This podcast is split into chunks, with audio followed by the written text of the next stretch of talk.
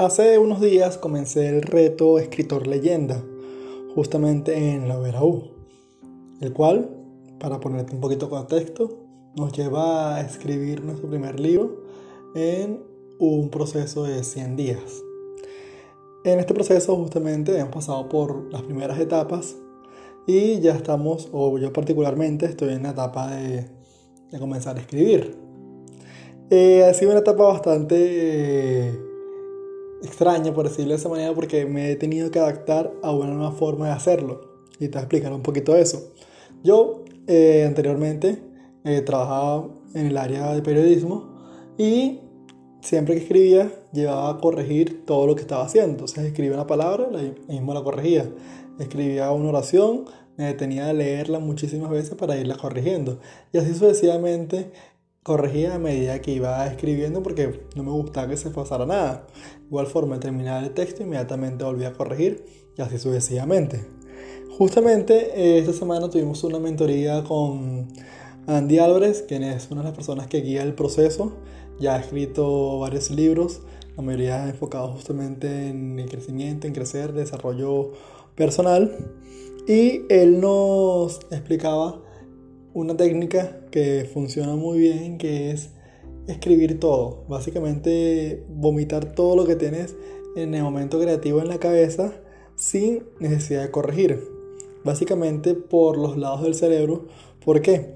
Porque un lado, que es el lado creativo, eh, cuando pasa ese momento eh, se extiende muy bien y si comenzamos a corregirlo con el otro lado del cerebro, comenzamos a frenar esa creatividad que en ese momento fluye.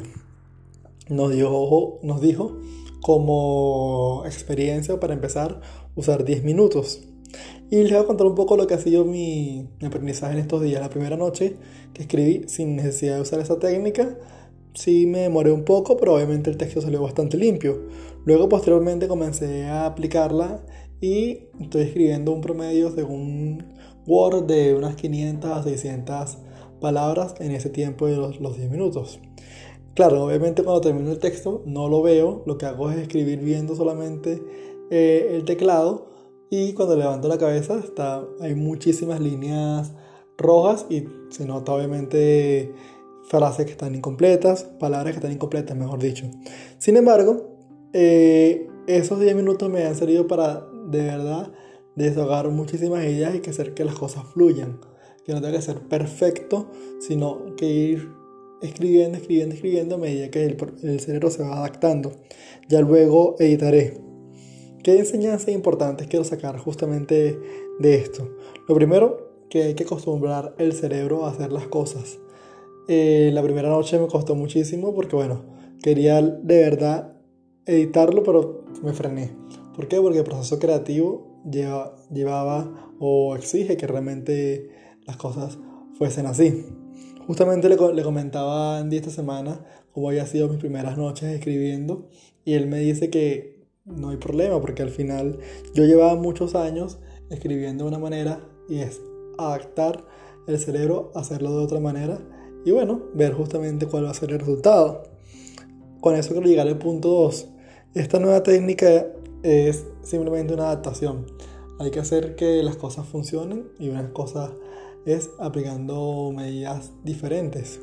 Y por último, es hacer las cosas sin pensar tanto.